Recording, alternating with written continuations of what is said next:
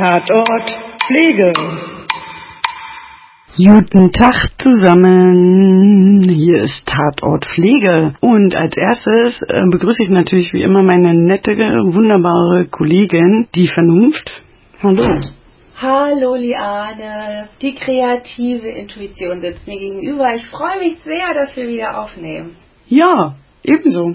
Haben wir auch echt äh, uns mal was vorgenommen. Wir machen mal diesmal wieder einen Wunsch unserer Zuhörerinnen, oder? Ja, dank der Wünsche haben wir echte Marathonaufnahmen vor uns, muss ich ja sagen. äh, das wird, wird jetzt so eine, die nächsten zwei Wochen werden sehr podcast-intensiv, aber es ist natürlich auch schön. Wir bearbeiten heute einen Wunsch oder auf zahlreichen Wünschen hin bearbeiten wir heute etwas. Und alle, die jetzt bald Prüfung haben, sollten auf gar keinen Fall abschalten. Ja, weil die Wünsche kommen ja auch von denen, die jetzt kurz vor den Prüfungen stehen und große Panik haben und natürlich auch mit uns lernen, was uns ja freut. Umso schöner lohnt sich ja dann auch unsere Arbeit. Aber natürlich ist jetzt heute mal nicht ganz so falllastig und Annette hat keinen richtigen schönen Fall, den sie uns vorliest als Überraschung und es geht auch um kein Krankheitsbild. Und vielleicht ist es dadurch auch nicht so interessant für die Fachfremden oder pflegenden Angehörigen, aber für die Auszubildenden wird es heute richtig interessant, oder?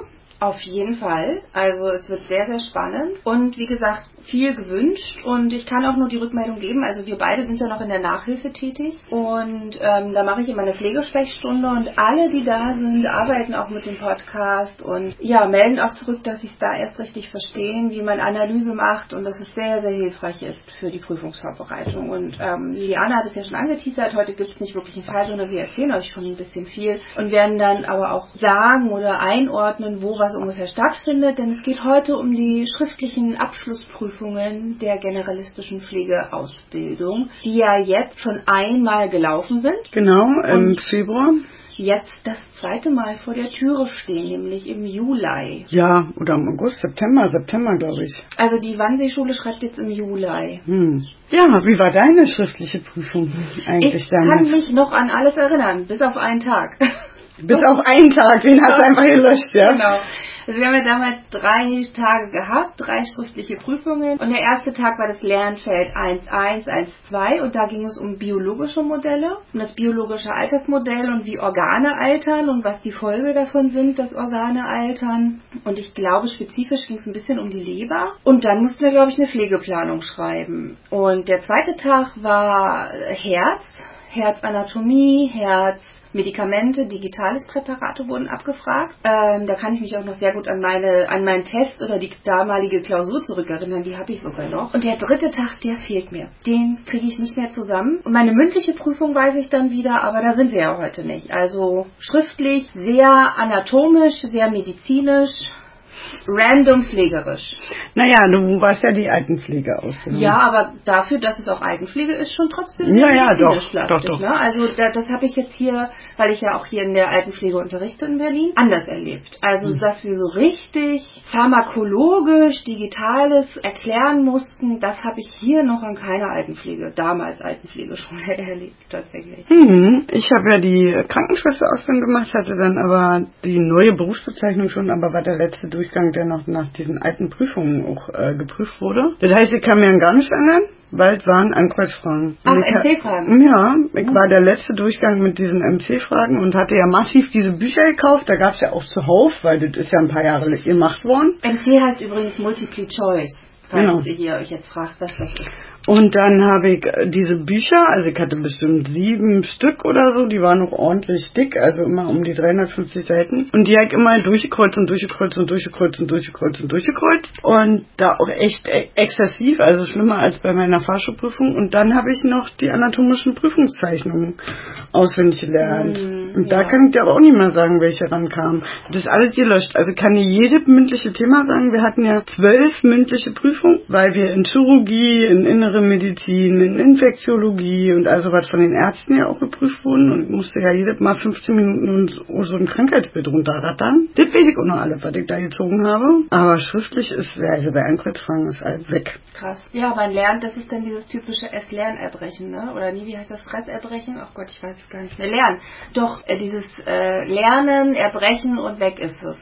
Und deshalb gibt es ja mit der neuen Ausbildung oder auch schon vorher angesetzt also seit 2003 versucht man ja zu operationalisieren, also eben nicht mehr MC-Fragen zu nehmen, nicht mehr W-Fragen zu nehmen, sondern mit Operatoren zu, äh, zu arbeiten. Und dass wir eher Aufforderungen geben, also nennen Sie, beschreiben Sie, erklären Sie, das ist ja keine Frage mehr, sondern eine Aufforderung, ihr sollt was tun, damit das einfach auch ein bisschen hängen bleibt, damit auch ein bisschen nachgedacht wird, damit auch ein bisschen Anwendungswissen abgefragt wird. Und deshalb gibt es so seit 2003 immer weniger MC-Fragen, immer weniger W-Fragen. Und das ist mit der generalistischen Ausbildung ja ähm, jetzt auch wirklich in Stein gemeißelt, also in Gesetze gemeißelt. Und ähm, es gibt keine W-Fragen mehr in Klausuren. Und nach und nach wird das auch immer weiter aus anderen Bildungsbereichen verschwinden. Ja, und jetzt ist es ja so, dass in der neuen Ausbildung man drei Prüfungstage hintereinander hat. Genau, und die Definition ist ja auch, dass man hier ganz ganz klar möchte den beruflichen Stand der Theorie mit schriftlichen Aufgabenstellungen abprüfen.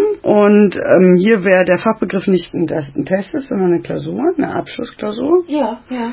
Und äh, diese schriftlichen Aufgabenprüfungen sind grundsätzlich offener Natur, heißt keine Ankreuzfragen, sondern eher, dass man dann die Operatoren benutzt. Und Operatoren sind Begriffe, die man am Anfang stellt, dass keine Wie-Fragen gestellt werden. Also man soll nicht wieso, weshalb, warum, wie, was äh, sondern sagen. erklären, beschreiben, diskutieren, genau. analysieren. Genau. genau. Das ist für Menschen mit ähm, ähm, Sprachschwierigkeiten, also die noch gerade so den B2 hierher geschafft haben, ohne dass ich das jetzt bewerten möchte, schon ein bisschen schwieriger mit diesen ganzen Adjektiven oder Subjektivierungen äh, zu jonglieren. Aber ähm, es gibt dafür Listen, fragt bitte an euren Schulen nach. Ihr müsstet darauf wirklich ein bisschen trainiert sein in den letzten drei Jahren. Lasst euch Listen geben, lasst euch Wörter, die ihr vielleicht, also gerade Menschen, die das jetzt nicht, noch nicht gut verstehen, diese Operatoren, was analysieren eigentlich bedeutet, was skizzieren bedeutet oder zeichnen Sie. Damit ist ja nicht immer gemeint, man soll ein Bild malen, sondern skizzieren oder zeichnen bedeutet ja auch etwas abschlägig darstellen oder in abschlagenden Worten darstellen. Und das sind ja alles Begrifflichkeiten, mit denen habt ihr täglich nichts zu tun. Also lasst sie euch bitte von euren Lehrkräften unbedingt nochmal erklären.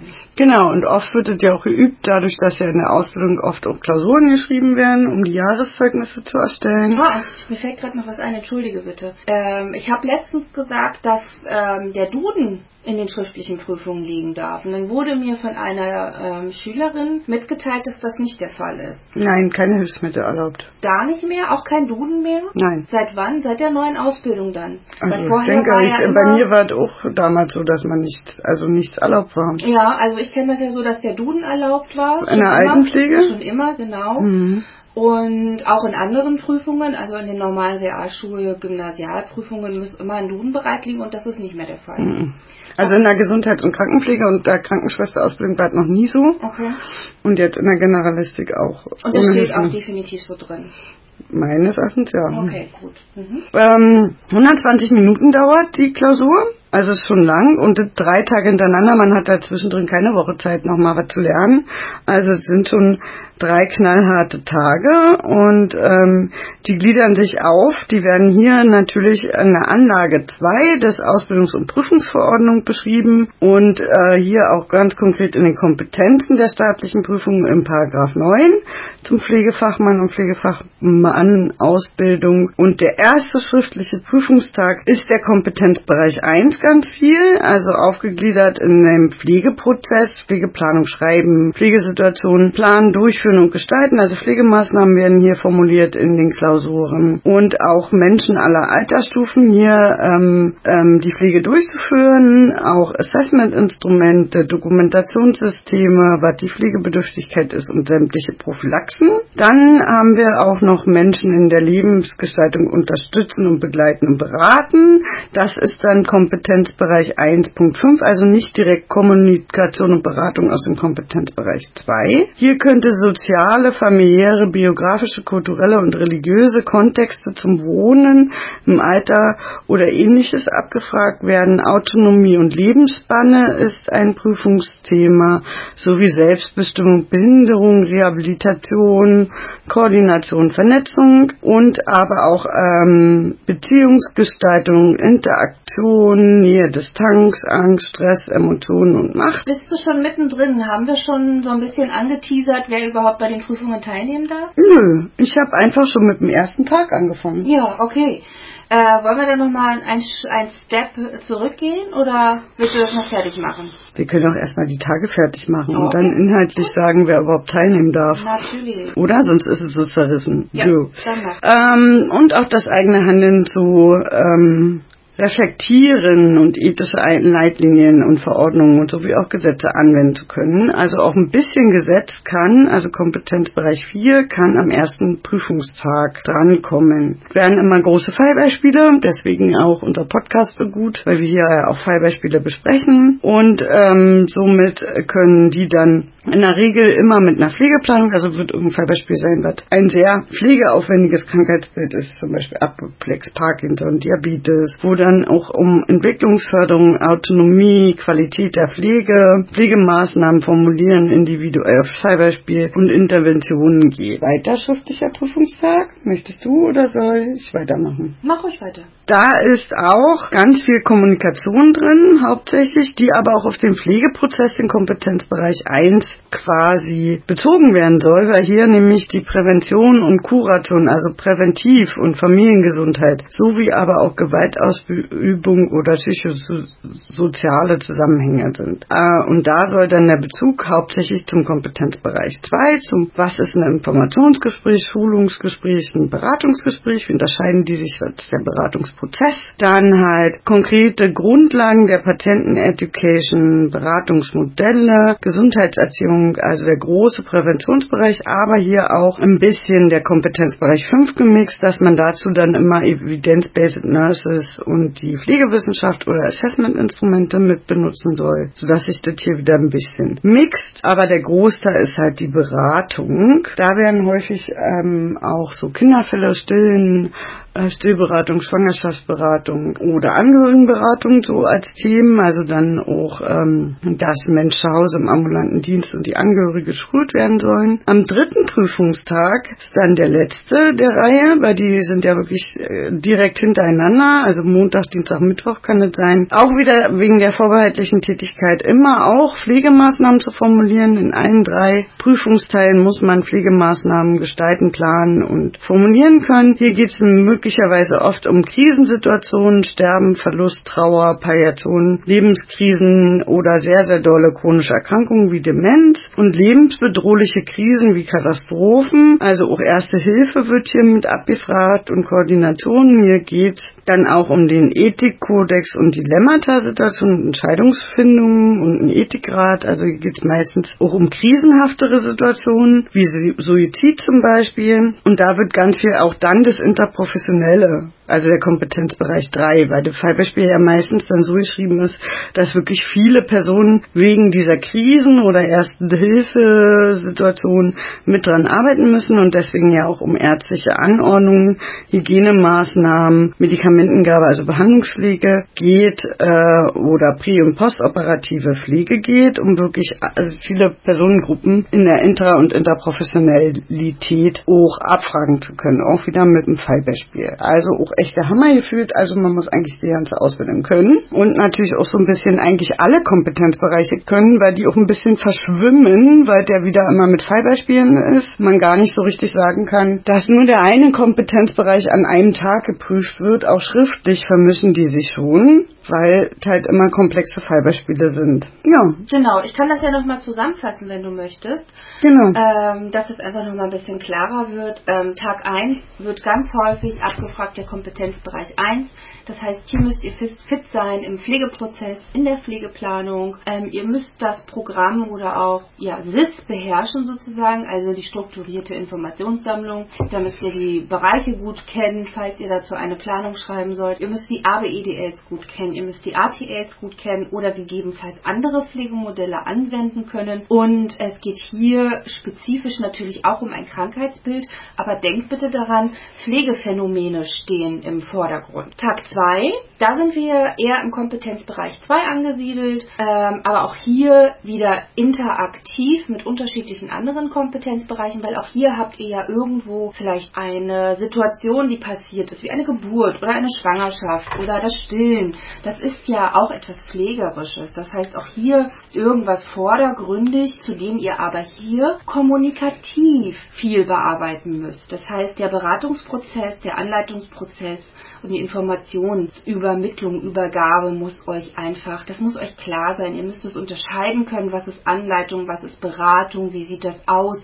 Da gibt es Stufen, da gibt es Prozesse. Ähm, das müsst ihr können. Ihr müsst Kommunikationsmodelle beherrschen, ihr müsst sie anwenden können und dann eben auch Lösungen vorschlagen. Und der Tag 3 ähm, ist eben Kompetenzbereich 5 in erster Linie, aber eben auch wieder durchgemischt, eventuell mit einem Krankheitsbild oder mit einem Pflegephänomen mit einem Pflegeproblem im Vordergrund. Hier geht es, wie gesagt, um ethische Probleme, rechtliche Bereiche. Pflegemodelle können auch hier wieder abgefragt werden, denn sie gehören ja auch in die Pflegewissenschaft. Und natürlich kann hier auch nochmal Pflegewissenschaft, Pflegeforschung oder ähnliches mit abgeprüft werden. Also das, was Liane eben gerade ganz groß erzählt hat, nochmal ganz kurz in kleinen Schritten. Genau. Und sie hat das ja auch schon so gut dargestellt. Ne? Erster Tag meistens irgendein Erkrankungsbild mit Pflegeplanung. Zweiter Tag haben wir auch gerne mal die Kinder im Vordergrund Vordergrund. Und am dritten Tag, da geht es halt vorwiegend um ethische Dilemmata und ethische Dilemmata, das wisst ihr selber, haben wir auch häufiger mal im psychiatrischen Setting. Das haben wir vielleicht auch bei Gewalt. Ähm, also wenn ein ethisches,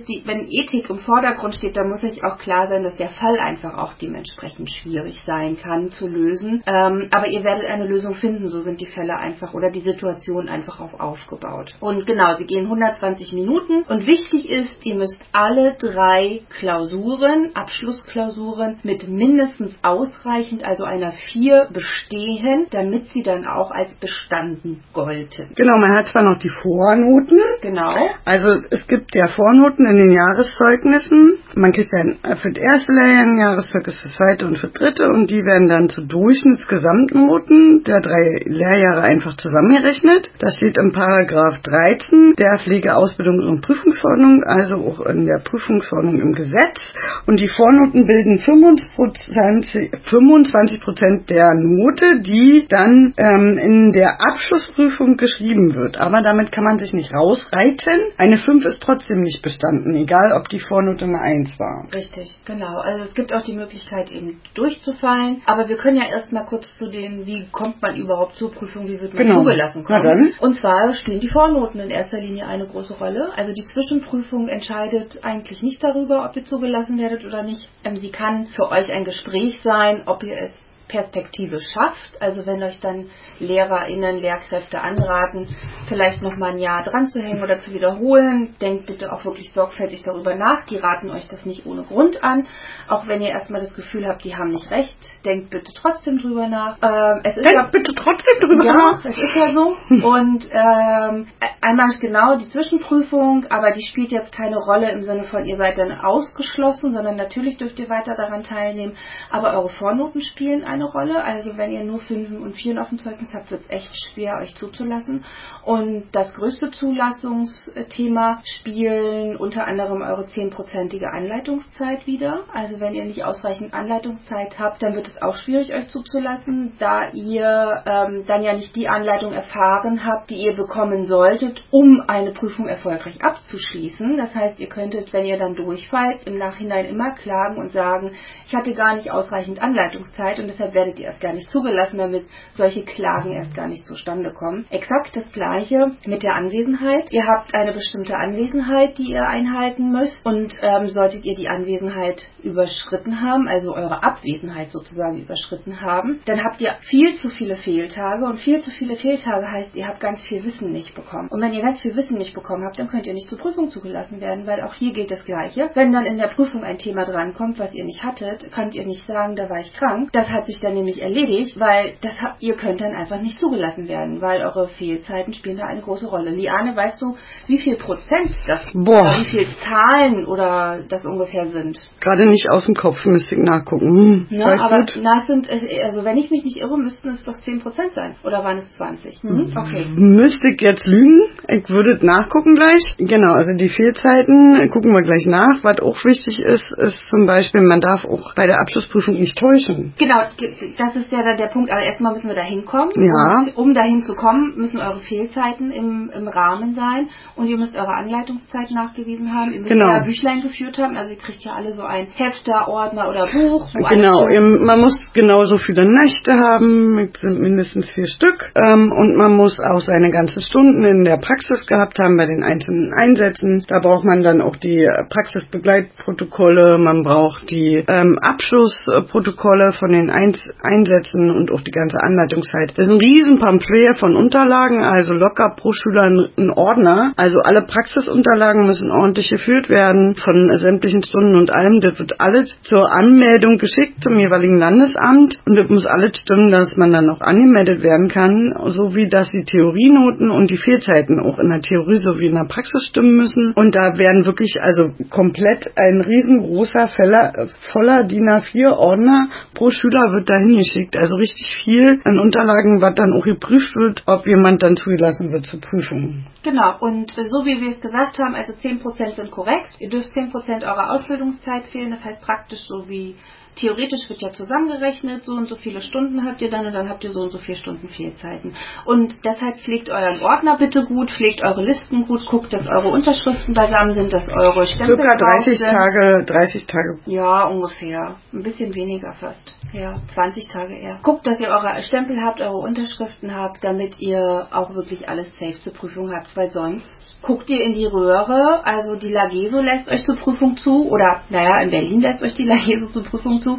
Es lasst, ähm, es geht dann nicht um die Schule. Die Schule meldet euch ja bei euren Amt an und ähm, macht das ja schon netterweise für euch, dass sie diesen ganzen Prozess in, in reinbringt. Das müsstet ihr eigentlich alles theoretisch alleine machen. Aber das Amt prüft es dann eben und ihr kriegt vom Amt ein Ja oder ein Nein. Das ist dann nicht die Schule, die euch ähm, das Nein gibt, sondern Obwohl es hier ja auch einen Nachteilsausgleich gibt. Wenn man zu viel krank war, muss man nachweisen, dass es einen individuellen Nachteilsausgleich geben kann, weil man einen Autounfall hatte oder wegen Corona war das jetzt auch, wenn die zu lange in Isolation waren und dann hatten sie ja schnell mal zu viele Tage. Ähm, und dann kann man im Paragraphen 12 des ähm, Ausbildungs- und Prüfungsverordnung Nachteilsausgleich begründeterweise einräumen lassen und dass man zugelassen wird, sowie Nachteilsausgleich beantragen bei einer Leserechtschreibschwäche, um eine längere Bearbeitungszeitraum einzuräumen. Und ähm, der muss aber immer mit dem Arzt attestiert sein. Also wenn du trotz zu vieler Fehlzeiten musst du nachweisen mit dem ärztlichen Attest, warum du zu lange krank warst.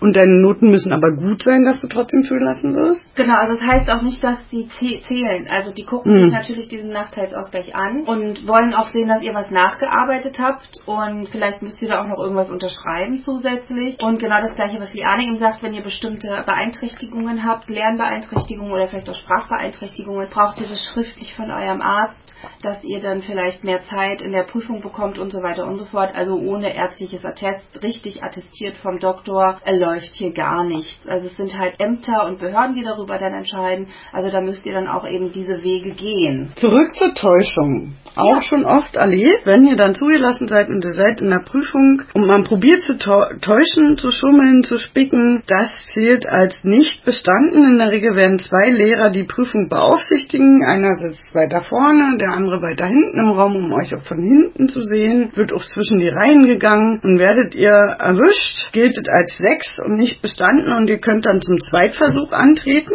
Aber ähm, da führt dann kein Weg dran vorbei, weil es gibt nur zwei Versuche. Richtig, genau. Es gibt für den schriftlichen, für den praktischen und für den mündlichen Teil jeweils nur zwei Versuche. Ähm, ihr müsst eure Smartwatches abgeben, ihr müsst eure Handys abgeben, es werden die Toilettenzeiten notiert, wenn ihr zur Toilette geht. Während der Prüfung, genau. Genau, es kann sogar sein, dass es eine Toilettenaufsicht gibt. Das heißt, vorher wurden die Toiletten kontrolliert. Garantiert, überall ist eine Lehrkraft extra für die Toiletten abbestellt. Ja, genau. Schön wird man Toilettenfrau von, also von der Lehrkraft zur Reinigungskraft sozusagen. Reinigung nicht, du passt Nee, ja nur auf, ja. dass sie nicht spicken. Genau, und man muss dann halt auch mal in die Toiletten reinschauen, ob die irgendwo was hingelegt haben oder, oder, oder. Also auf jeden Fall Smartwatch ab, Handy abgeben. Ja, und dann müsst ihr da 120 Minuten alles aus eurem Kopf ziehen, was da ist. Also ja. ihr könnt da nicht pullern, wenn dann eine Lehrkraft vor der Tür wartet, bis ich fertig bin. Ich würde sie fragen, ob sie den Wasserhahn anmacht. oh war ja. Ach ja, und zu den Noten übrigens, wie kontrollieren wir denn Examensklausuren? Zu und dann, zweit. Genau, grundsätzlich zu zweit. Am erste eine wird äh, fein säuberlich und zusammengerechnet und man schreibt sich überall Bemerkungen. Wir haben einen riesen Erwartungshorizont, den wir immer schülerfreundlich erweitern. Gibt ja dann, trotz dass wir eine Lösungsmuster haben, auch immer noch Antworten, die wir als richtig gelten lassen, aber vorher in der Lösung nicht bedacht wurden. Kommt vor, ganz oft sogar, weil der dann auch natürlich in anderen Worten gefasst werden kann. Wenn ich ein Beratungsgespräch hören will für, für die Eltern oder irgend sowas ähm, und dann steht dann, man soll, äh, weiß ich, eine elterliche, intensive Beratung machen, das ist ja genau das gleiche, nur in anderen Worten sozusagen. Da gucken wir auch, dass wenn es Synonyme sind, dass wir das gelten lassen und dann prüft der zweite Lehrer und dann wird auch nochmal zusammen drauf geguckt, wo hat man vielleicht Unterschiede gehabt und einigt sich auf Punktzahlen. Und wenn sich die beiden Lehrer nicht einigen können, dann entscheidet die Behörde, dann wird das nämlich zurückgeschickt. Oder erstmal die Schulleitung. Man guckt erstmal auch noch das die kann auch Schulleitung sein, genau, genau. Die ist ja meistens stellvertretende Prüfungsleitung, das geht dann auch. Und ansonsten würde sich die Behörde einigen, genau. Aber wir korrigieren das zu zweit, auch unabhängig voneinander. Das heißt, einer mit dem roten Stift, einer mit dem grünen Stift und dann wird durchgeguckt und ähm, ja. Anonymisiert oft, Genau. sonst werden die Namen abgemacht und man ist sehr Ich guck's ja Nee. ja. Und es gibt keine Kommanoten, nur ganze Noten. Also ein 1,4 ist immer eine 1, eine 1,7 ist eine 2, eine 2,5 ist eine 3, das wird dann aufgerundet ähm, und eine 3,3 ist eine 3. Also oder dann abgerundet. Es gibt nur ganze Noten, keine Kommanoten. Genau, und die Noten erfahrt ihr erst am letzten Tag eurer Ausbildung. Ja. Das heißt, es wird euch ähm, eigentlich offiziell keine Schule oder irgendein Lehrer vorher ein Signal geben. Am letzten Tag eurer ähm, mündlichen Prüfung, das ist ja meistens auch, wenn ihr dann eure Zeugnisse bekommt, der, entweder ist die mündliche Prüfung direkt vor den Zeugnissen oder die mündliche Prüfung war und am nächsten Tag sind die Zeugnisse und zumeist ist jemand von der Behörde dabei, der dann auch die Zeugnisse und die ganzen Sachen unterschreibt und die Person oder die Schulleitung teilt euch dann mit, ob ihr bestanden habt oder nicht. Sie teilen euch die Noten mit, sie teilen euch gegebenenfalls dann eben auch mit, wo ihr nicht bestanden habt und sie teilen euch auch schon mit, wie der Plan so ungefähr aussieht, falls ihr durchgefallen seid. Also wie lange müsst ihr wiederholen, ähm, wie sieht der Plan aus, was sind die Ideen der Schule. Natürlich überfahren sie euch nicht sofort. Gibt einfach nur schon Hinweise, wir haben uns Gedanken darüber gemacht. Aber sollte jemand durchgefallen sein, gibt es noch weitere Termine in der Schule, wo dann besprochen wird, wie es weitergeht. Genau. Ansonsten gibt es so einen groben allgemeinen Ablauf, den wir vielleicht noch erzählen können, weil die wollen ja immer ganz konkret wissen, wie es abläuft. Das ist immer natürlich ein bisschen unterschiedlich je nach Organisation der Schule. Oft werden die Prüfungen gegen Neuen geschrieben. Ja, genau. So, also kenne ich von sehr, sehr, sehr vielen Pflegeschulen. Das heißt, man sollte empfehlen, gegen 8.30 Uhr einzutreffen als Prüfling, dass man nicht zu spät kommt. könnt sagen, ihr müsst eine halbe Stunde vorher da sein. Also Ja. Bahn, Verspätungen, Ausfälle, Klimakleber etc. pp. All das zählt nicht. Und Kommt ihr zu spät, kommt ihr genau, nicht rein. genau, ihr kommt nicht rein. Ihr werdet nicht zugelassen, habt automatisch eine 6, weil ihr nicht anwesend seid oder zu spät gekommen seid. Ihr dürft den Raum dann nicht betreten, selbst wenn es nur ein paar Minuten später ist. Und ihr müsst zum Zweitversuch. Also seid rechtzeitig vorher da. Ausrufezeichen, Ausrufezeichen, Ausrufezeichen. Dann wird, Haben wir alles schon erlebt, ohne Witz. ja, ja, mit den deutschen Ausreden. Mhm. Um 8.50 Uhr ist dann so circa die Vorbereitung, dass man halt dann die Briefkuvere da hat und als Lehrer sagt, okay, wir öffnen das jetzt, wir kannten die vorher nicht, wenn die zentral zugeschickt Das seht ihr werden. dann auch, weil die Briefkuverts, die sind verschlossen. Die sind Mit einem Siegel, genau.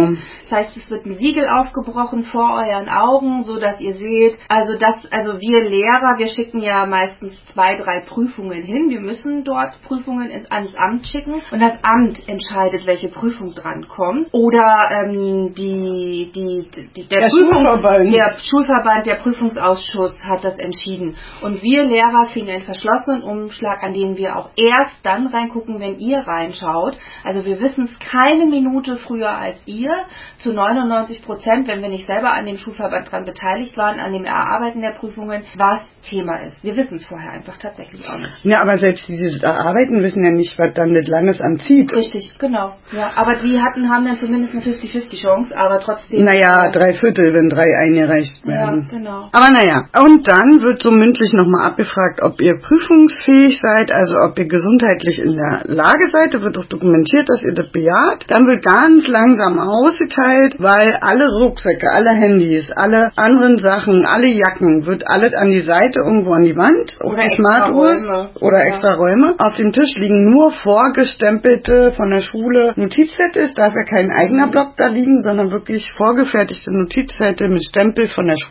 Ihr dürft Stifte zu liegen haben, in der Regel noch nicht mal Federtaschen. Ja, meistens, ja. Ja, ihr dürft ein bisschen was zu essen und zu trinken haben, aber auch das wird angeguckt, ob man da auf dem Tetrapack was drauf gedruckt hat. Ja, habe ich auch alles schon erlebt. Habe ich auch alles schon erlebt. So, und da wird alles streng kontrolliert. Also das ist diese Vorbereitungszeit, die zehn Minuten vor der Prüfung anfängt. Deswegen also wirklich rechtzeitig, überpünktlich. Am besten eine Stunde früher da sein, so nach dem Motto, wenn es total man dann sich aufgeregt ist. Aber wir fangen ja auch zehn Minuten vorher an, wirklich alles vorzubereiten. Naja, oder man fängt halt Punkt 9 an und macht dann 10 Minuten Vorbereitung, aber die Zeit kommt hinten dran. Da sind schon Ja, ja, unterschiedlich, gut. aber seid trotzdem rechtzeitig da. Genau. Und dann legt man die Prüfung umgekehrt mit der Rückseite auf die jeweiligen Tische. Dann darf da keiner gucken, bis alle gleichzeitig alles haben. Erst dann gibt's die Ansage, ab jetzt geht die Zeit los, dass alle gleichzeitig umdrehen dürfen.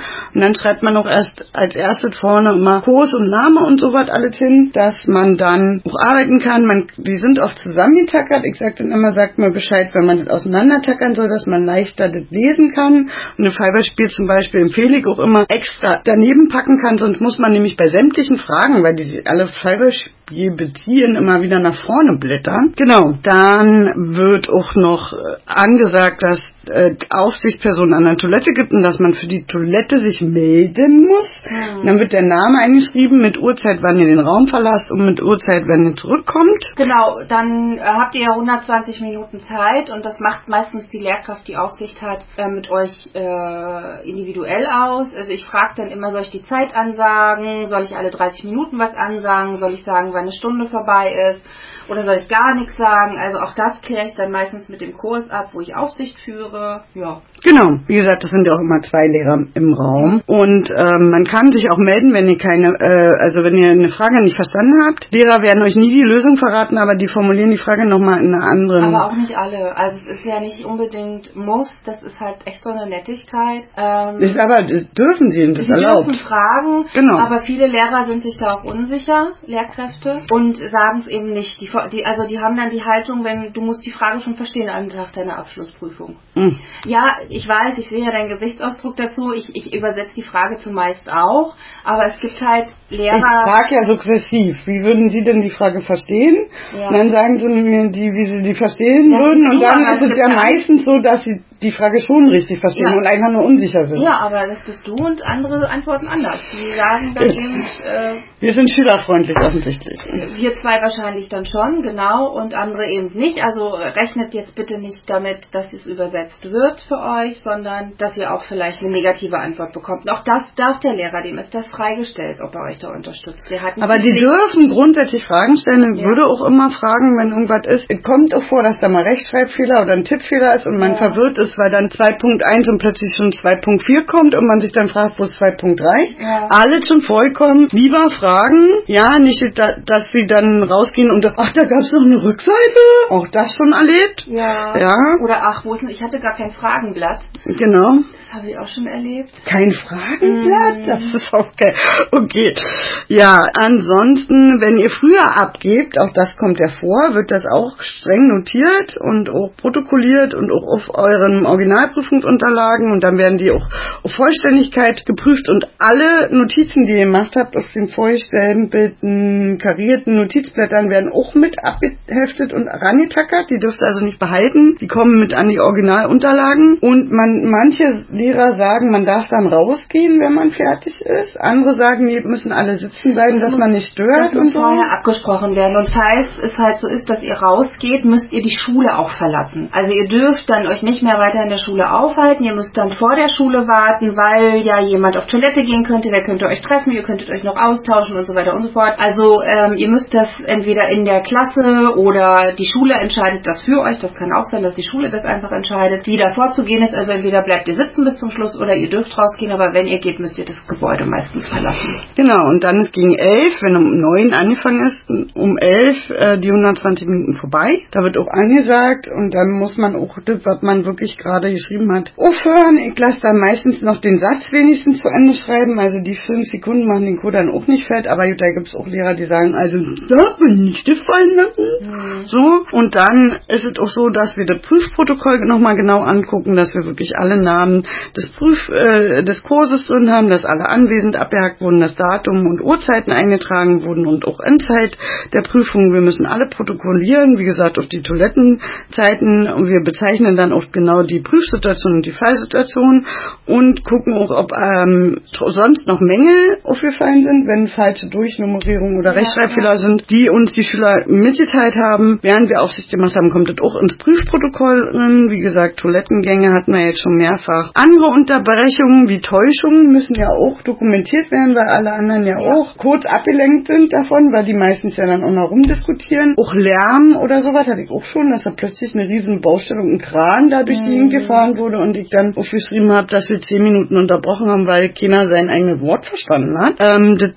schreibt solche Besonderheiten und Unterbrechungen schreibt man dann auch ins Prüfprotokoll. Dann unterschreiben beide beaufsichtigten Personen. Sonst fällt mir nichts zum Ablauf ein. Nö, das ist auch erstmal so, genau, das passt doch erstmal. Und das so. läuft drei Tage hintereinander. Genau, drei Tage hintereinander. Äh, in der, manchmal war es noch so, dass es Montag, Mittwoch, Freitag war, aber mittlerweile sind es wirklich drei Tage hintereinander weg. Also genau. keine Pause dazwischen. Ansonsten können wir noch Lerntipps geben, oder? Ja, das Markieren des Falles. Also wenn ihr fünf, wenn ihr Kompetenzbereiche habt oder ihr sortiert euch in der Analyse was wie biografisches Wissen, pflegerisches Wissen oder medizinisches Wissen, nutzt dafür unterschiedliche Stifte, unterschiedliche Textmarker, also markiert euch unterschiedliche Informationen in unterschiedlichen Farben. Das würde ich euch schon mal info, äh, äh, äh, ja, raten. Ich empfehle auch immer erst einmal durchlesen, dann Marker. Ähm, also nicht gleich beim Lesen markern, dass man wirklich auch genau, sonst markert man nämlich ganz schnell beim Rüberlesen auf einer verkehrten Farbe. Sprache. Und man kann auch gleich Begriffe daneben schreiben. Also hier fällt mir die Theorie sowieso ein und hier fällt mir schon gleich die Prophylaxe ein. Ja. Weil meistens hat man beim Lesen, wenn man Analyse geübt hat und unseren Podcast fleißig hört, auch gleich schon Ideen im ja. Kopf. Die kann ich mir dann auch gleich schon neben die Sätze schreiben. Oder guck mal, ach hier ist Sturz, Sturzgefahr. So, wenn ich den Satz lese, wie der geschrieben ist, könnte ich mir gleich zum Beispiel den Begriff Sturzgefahr daneben schreiben. Ja. Weil manchmal kommen ja auch so Fragen ran. Wie sagen Sie uns genau Textabschnitte? Begründen Sie auch welche davon? Aussagen, ob die Frau Friedrich hm. ist? Auf jeden Fall. Aus dem Fallbeispiel. Und dann kann man gleich, ach ja, das war der Textteil und der Textteil und ja, der Textteil. Ja, genau, richtig. Ja, also das ist Üben und Lernen mit Handlungssituationen, also wirklich viel Fallanalyse üben, mit Fallbeispielen üben. Alle Fallbeispiele, die ihr in der Schule habt und bearbeitet, packt die an einen extra Examensordner, um den dann als Zweier- oder Dreier-Team später nochmal durchzuüben und durchzusprechen. So wie, wie wir das auch im Podcast machen. Genau, fokussiert euch, also blättert auch so vielleicht einmal die ganze Klausur einmal ja. durch, bevor ihr loslegt. Guckt vielleicht auch nach den Fragen mit den höchsten Punkten. Und die zuerst machen? Die vielleicht auch zuerst machen. Und wenn ihr merkt, ihr habt ein Blackout, also es geht nicht weiter, dann lasst es. Dann nimmt die nächste Frage. Setzt euch nicht hin und denkt eine halbe Stunde drüber nach, sondern geht einfach erstmal weiter, macht eine Gedankenpause und wenn ihr merkt, jetzt probiere ich es nochmal, dann geht, dann geht ihr da nochmal hin. Aber setzt euch nicht hin und denkt eine halbe Stunde über irgendwas nach, wo ihr in der Zeit andere Dinge bearbeiten könntet. Das passiert nämlich auch sehr häufig. Genau, und dann haben sie zu wenig Zeit hinten raus und haben sie ganz viele Fragen nicht beantwortet. Ja, ja. Also man kann sich ja auch ein Ausrufezeichen neben eine Frage machen, die man nicht richtig verstanden hat. Probiert die ganz aufmerksam zu lesen und euch auch die Fragen selber zu markern. Steht da der Be Begriff benennen, da muss ich einfach nur Dinge aufzählen in langen Stichpunkten. In der Regel ist es immer besser, wirklich alles komplett auch mit Sätze zu beantworten, weil ja. der Lehrer leichter versteht, wenn ihr komplette ganze Sätze im Prädikat Subjektiv Verb formuliert und nicht nur in Satz äh, oder in Worten knallt, mhm. wo ich dann gar nicht weiß, was ist denn jetzt in meint. Dann wird gefragt, keine Ahnung, in welchem Bezug würdet ihr dann hier eine äh, das und das machen und dann steht da nur Assessment-Instrument. Und dann denke ich mir, ja, welche denn von ganz den mhm. vielen, ja? Also da kann ich dann auch keinen Punkt geben. Also bitte schreibt ganze Sätze, vernünftig oder sehr, sehr lange Stichpunkte, dass man auch wirklich versteht, was ihr meint. Ja, schreibt bitte vernünftig. Also es gibt... Äh, Ordentliche Schrift, ja. es gibt da keine Punkte drauf, aber wenn ich ein Wort nicht lesen kann, dann kann ich es nicht bepunkten. Wenn ich den Satz nicht verstehe, nicht lesen kann, dann könnt ihr darauf keinen Punkt bekommen. Das geht nicht. Das ist wirklich nicht möglich. Was in Klausuren auch übrigens öfters so ist, je mehr ihr hinschreibt, je wahrscheinlicher kriegt die Punkte, weil Lehrer dann ja auch oft noch die richtigen Lösungen raussuchen. In der Klausur ist nur das, was die ersten vier Aussagen sind, zählen und wenn ihr sechs hinschreibt, zählen auch nur die ersten vier, weil ja auch nach, nur nach vier gefragt war. Genau, Überlegt wir also uns dann nicht die, die, die vier von den sechs aus, sondern wir müssen Nummer eins, Nummer zwei, Nummer drei, Nummer vier nehmen. Und wenn Nummer eins und zwei falsch waren, aber Nummer drei, vier, fünf, sechs waren richtig, Pech gehabt, wir dürfen es nicht. Also überlegt genau, wenn ihr hinschreibt, dass es auch wirklich richtige Lösungen sind, weil hier mehr manchmal auch nicht so wirklich zählt und auch wirklich die Fragen richtig lesen und die vielleicht auch nochmal mackern, weil manchmal sind in einer langen, in einem langen Satz zwei Fragen versteckt. Mhm. Dass man nämlich ähm, was erklären und begründen soll oder was benennen und begründen soll. Also erklären Sie zum Beispiel die Stoßprophylaxe und begründen Sie, äh, warum Frau Friedrich aus dem Beispiel äh, stoßgefährdet ist. Also dann sind da ja zwei Fragen drin. Mhm, ganz genau. Also dass ihr darauf auf jeden Fall aufpasst. Und ich bin wirklich fürs Sauberschreiben. Ich, wenn ich es nicht lesen kann, gibt es keinen Punkt. Fertig aus. Ich rate jetzt nicht drauf los. Da, das, das, das, das mache ich nicht mehr. Und auch für die Prüfungsangst, ich sage immer, simuliert die Situation, nehmt euch eine Lerngruppe, auch einen Klassenraum, da könnt ihr auch mal länger bleiben oder zu Hause bei jemandem, alles vom Schreibtisch wegräumen, nur Stift und Papier, keine Hilfsmittel, alle ganz weit weg an die Wand stellen. Ein Fallbeispiel mit Musterklausuren findet man im Internet und ihr kriegt auch meistens von der Schule Übungsklausuren ausgeteilt. Wecker auf 120 Minuten und übt richtig diese Stresssituation wie in der Klausur, ohne zu spicken, einfach wirklich gucken, ob ich das beantworten kann und ob ich die Zeit aushalte und das am besten zwei, dreimal, weil das das Angstlevel wegnimmt. Ist ja wie wenn jemand Angst vor Menschenmassen hat, dann geht der Therapeut ja mit dem auch sukzessive in größere Mengen von Menschen, um zu sehen, dass da nicht viel passiert und dass man sich langsam daran gewöhnt. Ja, ist ein schlechtes Beispiel für mich, ich gehe nicht gern unter Menschen. Nein, aber ich du weißt, was ich meine. Spinnenphobie sagt ja, man auch genau, so. Genau, das ist das bessere Beispiel. Mann, mir ist ja. gerade kein Anruf. Also die Angst ist ja manchmal auch unbegründet. Es bringt einen ja niemand um in einer Klausur oder Abschlussklausur. Das ist ja auch Aufregung und Aufregung schafft mehr Durchblutung im, im Gehirn. Ja. Also geht auch mal in euch, was da so eure schlechten Erfahrungen sind und macht auch mal einen Haken dahinter. Die Berufsausbildung ist auch manchmal eine zweite Chance. Also nur weil es damals in der Mathe-Klausur oder im Englischunterricht nicht toll lief in der, in der Realschule oder sonst wo, heißt das nicht, dass es jetzt wieder so ist. Also macht auch mal ein Häkchen hinter eure Bildungsbiografien und macht euch mal wieder auf für neue Erfahrungen. Das kann auch mal besser werden. Klingt jetzt total hart gesagt oder auch so einfach gesagt, aber das ist der Trick, das ist es tatsächlich. Hakt mal eure Bildungsbiografie Therapie ab und äh, macht euch mal auf für neue Erfahrungen. Ja, aber man kann auch üben, indem man ja. die Situation nachstellt genau. und die dann auch durchübt und man kann auch hier Liebling versus Horror-Thema, also wenn ihr euer Lieblingsthema lernt, wie keine Ahnung, ich habe voll Bock auf Wundmanagement, schön. Ja, und das, das interessiert euch und das lernt ihr auch total gut und leicht, aber hier so rechtliche Themen werden ja immer ungern gelernt. Übrigens ist nachgewiesen, wer sich an die Horror-Themen setzt, hat mehr Lernsteigerung, als wenn er ständig seine Lieblingsthemen lernt, weil da könnt ihr automatisch schon viel vom Unterricht, auch durch aktive Touren, weil sich das interessiert hat oder der Lehrer das besonders cool erklärt hat, zum Beispiel von den psychiatrischen Erkrankungen oder ähnliches und ein großes Eigeninteresse war, da war und dadurch habt ihr von alleine schon viel abgespeichert und bei denen, wo es langweilig war und der Lehrer vielleicht langweilig war, habt ihr keinen Bock das zu lernen, aber die machen den größten Lerninput. Wenn man sich da hinsetzt, merkt man auch eher den Lernzuwachs, indem man das drei, vier Mal wiederholt, als beim Lieblingsthema, da speichert man nämlich gar nicht mehr so viel Neuwissen ab. Also schön immer zuallererst die Horrorthemen lernen. Dann hat man das Schlimmste eh schon hinter sich und kann zwei Tage vor der Klausur noch die Lieblingsthemen wiederholen, ja, und aber erst die Horrorthemen lernen. Die nicht aufschieben, sondern immer zuerst lernen. Ja, auf jeden Fall. So, was haben wir noch? Wir haben über die Themen gesprochen, die drankommen wollen würden. Ich fasse mal so kurz zusammen. Gerne. Und oh, so, eine du extra, so eine extra Folge heute hier. Ja, so. du fasst mal mal zusammen. Wahnsinn. Die wir einfach mal, wir einfach mal so reinschieben. Die Zusammenfassung.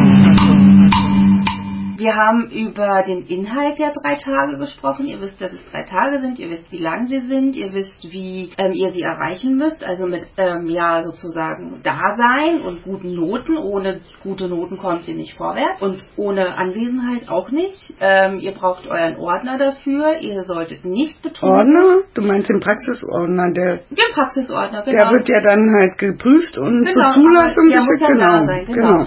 Ihr solltet nicht betrügen, das ist ganz wichtig. Vornoten. Genau, ähm, und ihr wisst, dass es drei Tage sind, das haben wir schon gesagt. Ihr habt, wir haben euch den Ablauf so ein bisschen dargestellt, wie der Tag tatsächlich dann aussieht für euch. Danach habt ihr dann auch keine Schule mehr. Ihr müsst an dem Tag auch nicht arbeiten gehen, ja? das ist ein Schultag, kein, kein Arbeitstag. Und ihr werdet die Noten erst am letzten Tag erfahren, definitiv nicht zwischendrin.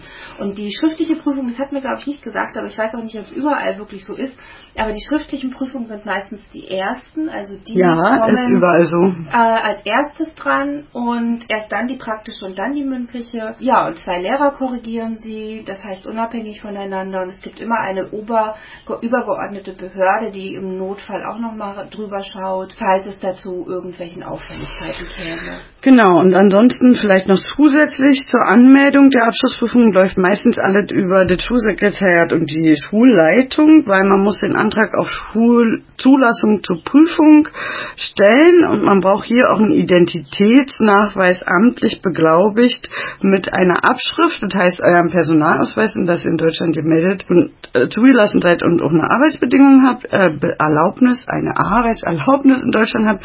Und das muss beglaubigt sein, das heißt, müsst ihr von eurem jeweiligen Stadtrathaus holen. Tag. Oder vom Notar beglaubigen lassen. Ihr braucht den ordentlich geführten Ausbildungsnachweis, also diesen kompletten Praxisordner mit Fehlzeiten, Anleitungszeiten, Praxisnoten und so weiter und so fort. Die Jahreszeugnisse in der Durchschnittsnote mit ausreichend, also vier. Dann die äh, Fehlzeiten von 10%, circa 20 Tage pro Kalenderjahr, dürfen nicht überschritten werden. Ähm, Und wenn nicht schon vorher abgefragt ein Führungszeugnis? wollte ich gerade sagen. Na siehst du. Ein Führungszeugnis wird verlangt und zwar ein ausführliches. Ja, genau, weil mit vor den arbeitet Mhm. und ähm, das heißt, es wird ein ausführliches beantragt, wenn das nicht vorher schon beantragt worden ist zu eurer Einstellung. Also ein, ein, ein leeres Führungszeugnis ist Grundvoraussetzung für diese Ausbildung. Es darf nichts drinstehen. Bei Verkürzern, die schon die Fach, Pflegefachausbildung oder Pflegefachassistenzausbildung ist ja der richtige Begriff, gemacht haben, braucht man davon die Originalkopie des Mhm. Zeugnisses. Genau. Und auch bei äh, Sprachniveau braucht man auch die Originalkopie mit Das Beglaubigung. Das ist auch wieder bundeslandabhängig. Manchmal muss es schon bei Einstellung vorhanden sein, manchmal am Ende der Probezeit. Aber in Berlin, da ist es hier so, muss es zur Prüfung äh, ein B2 sein.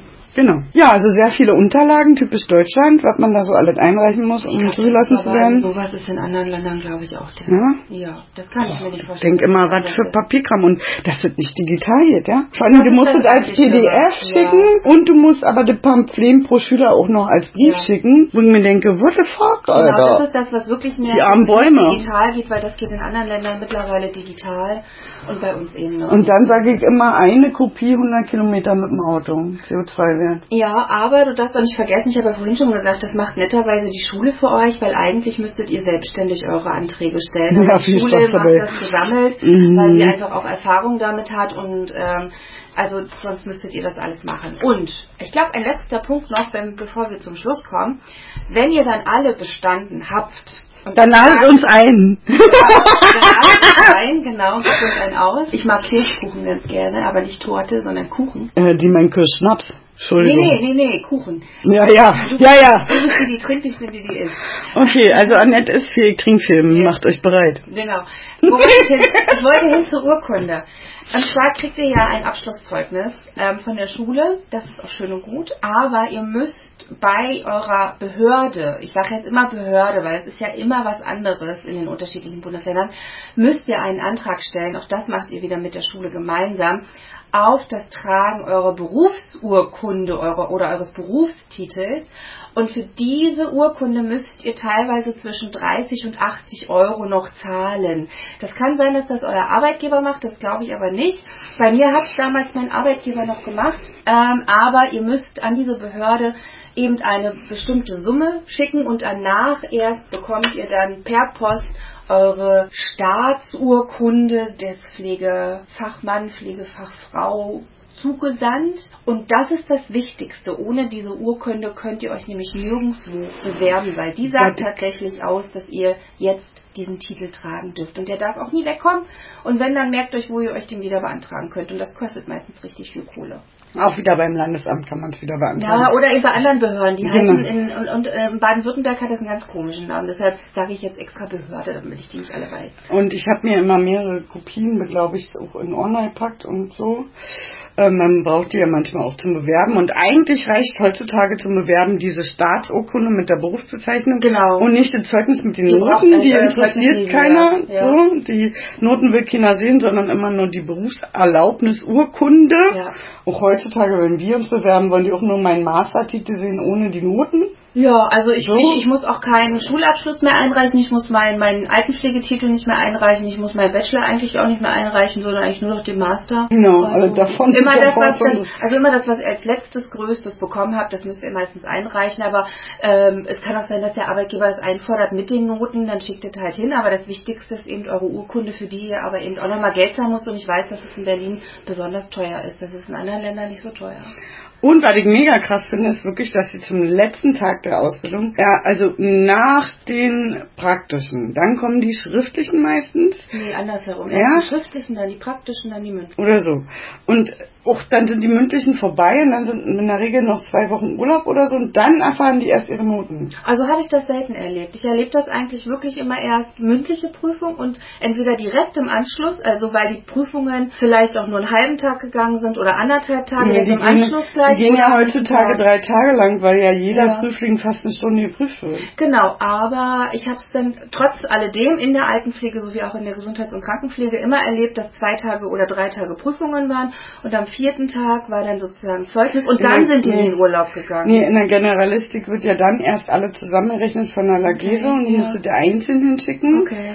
Und äh, somit. Ja, aber da brauchen wir auch die Zeiten. Dann ist das gut, dass die Urlaub haben. Das ist zwar doof für die Auszubildenden, aber. Ja, die weiß, wir und die kriegen die auch ihre Zeugnisse nicht von der Schule überreicht, sondern nee, von der Praxis. Ah, okay. Oder gar nicht zugeschickt halt. Okay. Mhm. Es gibt keine schöne feierliche Zeugnisübergabe mehr, was ich voll doof finde. Warum? Weil ich die immer gemocht habe nee, in der Schule. Ja, warum, warum das doof findest, wollte ich nicht wissen. Ich wollte wissen, warum es keine... Na, weil die alle hingeschickt wird und die Lageso alle nachprüfen muss und auch die Protokolle erstmal okay. nachprüfen muss und die Noten auch nachprüfen muss, dass da auch ja zwei Lehrer, also wir kommen ja noch zur mündlichen Prüfung, da machen wir auch noch eine Folge drüber, ähm, das, ähm, unabhängig dazu Protokoll geführt haben und dass die Noten stimmen. Das heißt, und erst dann wird alles zusammengerechnet mit den Vornoten. Dann werden ja die Vornoten geprüft und dann wird auch nochmal der Ordner ganz detailliert geprüft von dieser Praxis, ja. ob auch da jede praktische Note und alle drin ist. Aber ich habe und dann werden die Party gehabt letztens. Das ja, das sind meistens nachträgliche private Partys, aber nicht, dass in der Schule eine offizielle Zeugnisübergabe passiert. Das heißt, es gibt nie wieder Buffets und Kuchen für die Lehrer. Ja, das, das wird kacke. Schlecht. Ja. Das ja. ist traurig. Da ja. muss ich jetzt mal in mich gehen. Ja. Gut, dass ich in die Weiterbildung gewechselt bin. Die haben dies Jahr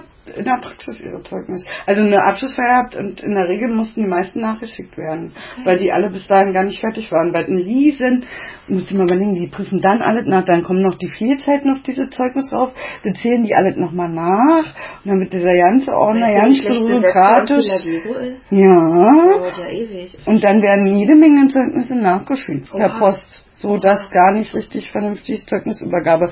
Das war jetzt das erste Mal, dass Prüfung war. Vielleicht ändern sie da ich auch nochmal entspannter, bestimmt, keine Ahnung. Bestimmt, das Aber das war jetzt bei der bei der ersten Prüfungssituation so, dass das echt komisch war mit den Zeugnissen. Und alle auch ganz traurig waren, dass man keine Zeugnisübergabe hat. Okay. Ich hoffe, die Folge hat euch weitergebracht. Lasst Kommentare da, liked uns Ähm, gibt uns Feedback, folgt uns auf den Social Media Kanälen, ähm, hört uns auf den Podcast Kanälen. Ach ja, alle. und übrigens, bevor du deine Werbung zu Ende machst, du musst nicht in jedem Bundesland so sein. Auch manche Bundesländer sind entspannter mit den Zeugnisausstellungen und schneller. Also wir reden ja jetzt hier gerade von Berlin, was durchaus sehr belastet ist, das lag so. Ihr kann in anderen Bundesländern schneller und besser funktionieren mit den Zeugnisübergaben. Also dass ihr da vielleicht sogar auch eine wirkliche Zeugnisübergabeparty habt. Also euch jetzt nicht frustrieren lassen von uns. Ja, genau. Also wir berichten immer aus Berlin, aus der Hauptstadt sozusagen. Ne? Ähm, ja, ich war mit der Werbung, glaube ich, schon durch. Naja, komm. Werbung ist wichtig, nochmal. Ja, nochmal, okay.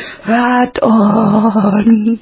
Folgt uns auf den Social Media Kanälen, gibt uns Feedback. Ähm, wir freuen uns über Kommentare von euch und hört uns jeden Mittwoch auf den euch bekannten Podcast-Kanälen San Francisco.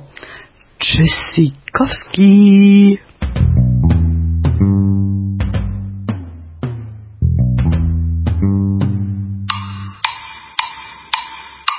Tatort Pflege.